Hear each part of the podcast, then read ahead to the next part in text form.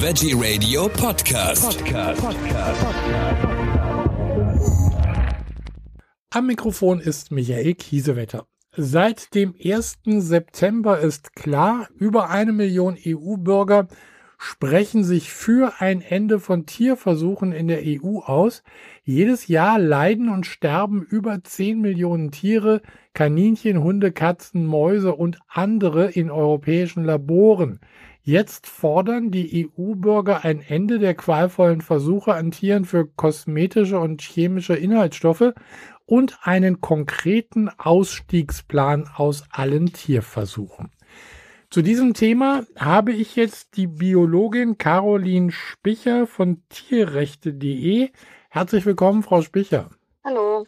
Frau Spicher, wie viele Stimmen sind zusammengekommen, die sich gegen die Tierversuche aussprechen?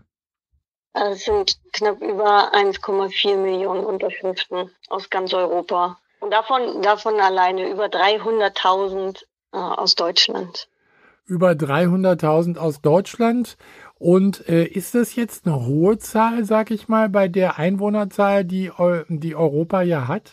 Das an sich nicht, aber wenn man überlegt, ähm, wie viel andere Initiativen zusammenbekommen, ist es schon eine hohe Zahl. Ich glaube, es liegt hauptsächlich am Bekanntheitsgrad des Instruments der EU-Bürgerinitiative, dass es im Verhältnis zur Einwohnerzahl recht wenig Menschen sind, die da unterstützen. Es liegt gar nicht mal daran, dass die Leute das Thema nicht interessiert.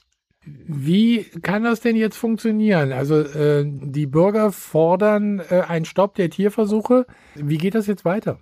Also jetzt haben wir erstmal äh, schwarz auf weiß ja die genügend Unterschriften. Die durchlaufen jetzt noch einen Validierungsprozess über drei Monate, weil es immer sein kann, dass manche Unterschriften ungültig sind aufgrund von Tippfehlern oder äh, falschen Angaben. Es sind auch die Papierunterschriften noch gar nicht inbegriffen in diesen 1,4 Millionen. Ähm, also es gibt immer einen Ausschuss, der kann bis zu 20 Prozent sein, aber wir gehen eben davon aus, dass trotzdem noch über eine Million übrig bleiben.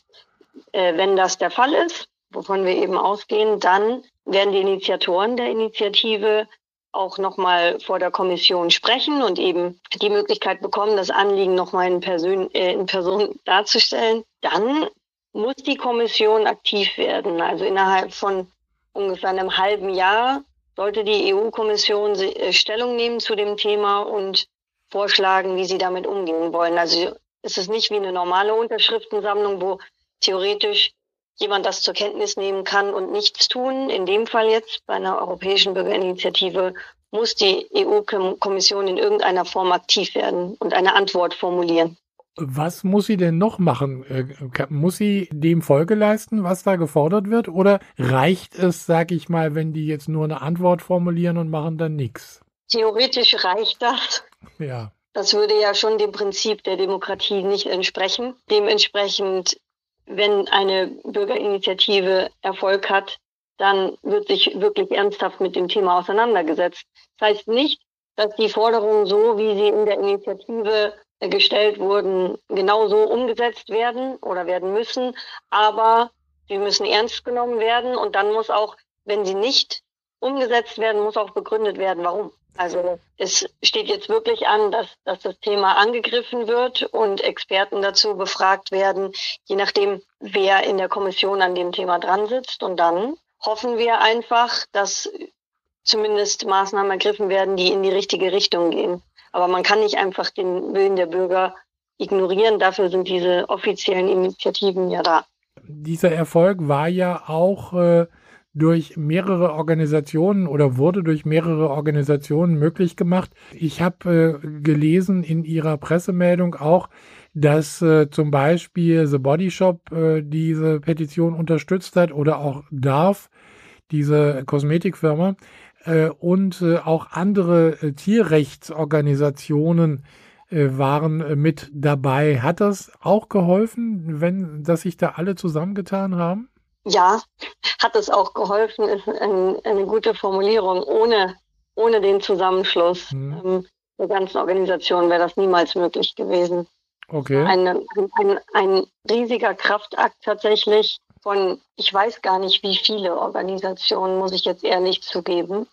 Aber ich glaube, es waren über 30 auf jeden Fall, die alle Hebel in Bewegung gesetzt haben, um eben über ihre Kanäle diese Initiative bekannt zu machen.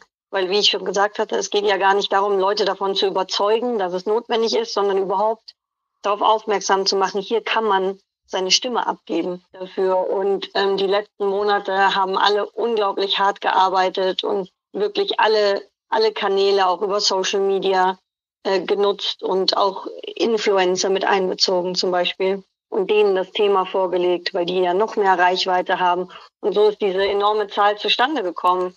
Ja, Leute wurden informiert, Leute haben sich dann dafür interessieren können, nachschlagen können, um was es geht und dann unterschreiben können. Aber solche Initiativen werden leider gar nicht bekannt gemacht, so im Allgemeinen. Das hängt wirklich an Nichtregierungsorganisationen, da ihre Zeit und Kraft reinzustecken. Und es ist für uns ein riesen, Riesenerlebnis gewesen, dass man so an einem Strang zieht gemeinsam. Ich will noch mal kurz auf Deutschland zurückkommen. Kann Deutschland dieses Votum jetzt auch irgendwie ignorieren oder müssen wir hier in Deutschland auch jetzt irgendwas äh, tun? Müssen, müssen sie nicht. Okay. Tatsächlich, weil das ist ein, ein, ein Votum auf EU-Ebene. Allerdings wird es schwierig, wenn die deutsche Regierung einfach so tut, als wäre das kein Thema. Wir sind ja mit unserer Gemeinschaftskampagne gemeinsam mit den Ärzten gegen Tierversuchen und zwölf anderen Orgas äh, da dran, auch ja. das Thema national anzugreifen, einen Ausstiegsplan zu kriegen, auch von Deutschland. Ja. Aber die, der, der beste Fall wäre natürlich EU-weit, aber man, man muss eben auch klein anfangen. Und wir kämpfen darum, dass Deutschland seine Verantwortung als großer Forschungsstandort wahrnimmt und sagt, hier, wir sind Vorreiter, wir fangen an damit und dann zieht die EU nach. Oder die EU kann sich ein Beispiel nehmen, zum Beispiel an einem Konzept, was in Deutschland erarbeitet wird. Und da sind wir ganz aktiv dran, im Prinzip die gleichen Forderungen ausschließlich jetzt der Kosmetikgeschichte äh, voranzubringen, weil die Kosmetik, Kosmetikproblematik ist eine EU-Problematik. Da kann Deutschland nicht viel machen. In den USA ist es ja jetzt möglich, zum Beispiel Medikamente zuzulassen ohne Tierversuche. Das wäre doch äh, jetzt mal ein gutes Beispiel auch für Deutschland. Auf jeden Fall. Nicht nur für Deutschland, sondern für die gesamte EU. Genau, allgemein. Ja, und das ist an sich ja möglich, wenn, wenn die Stellschrauben an der richtigen Stelle gedreht werden. Und zwar, wenn, wenn neue, moderne, zuverlässige Methoden schneller anerkannt werden, schneller in die ähm, Regularien reinkommen, dass eben Entwickler von Medikamenten solche Tests benutzen können, um die Wirksamkeit und Unbedenklichkeit nachzuweisen. Solange neue Methoden noch nicht offiziell anerkannt und äh, vorgeschrieben sind, ähm, haben natürlich auch die Industrie, die Entwickler von neuen Produkten wenig, wenig Möglichkeit, äh, Tierversuche zu umgehen. Und da, da muss man eigentlich ansetzen, dass die neuen Methoden, die schon entwickelt sind, schneller anerkannt werden und auch benutzt werden oder sogar vorgeschrieben werden. Und natürlich, dass viel Geld in die Entwicklung neuer Methoden fließt. Aber wenn in den USA, so wie das jetzt ähm, kommuniziert wurde, wenn die Entwickler nachweisen können, mit den und den Methoden, das ist sicher, die, die Medikamente sind unbedenklich, dann können sie auch so eine Zulassung erhalten. Dann hoffen wir, dass das in der EU auch so bald wie möglich eingeführt wird. Caroline Spicher von tierrechte.de. Ich bedanke mich bei Ihnen für diese Informationen. Vielen Dank. Vielen Dank auch.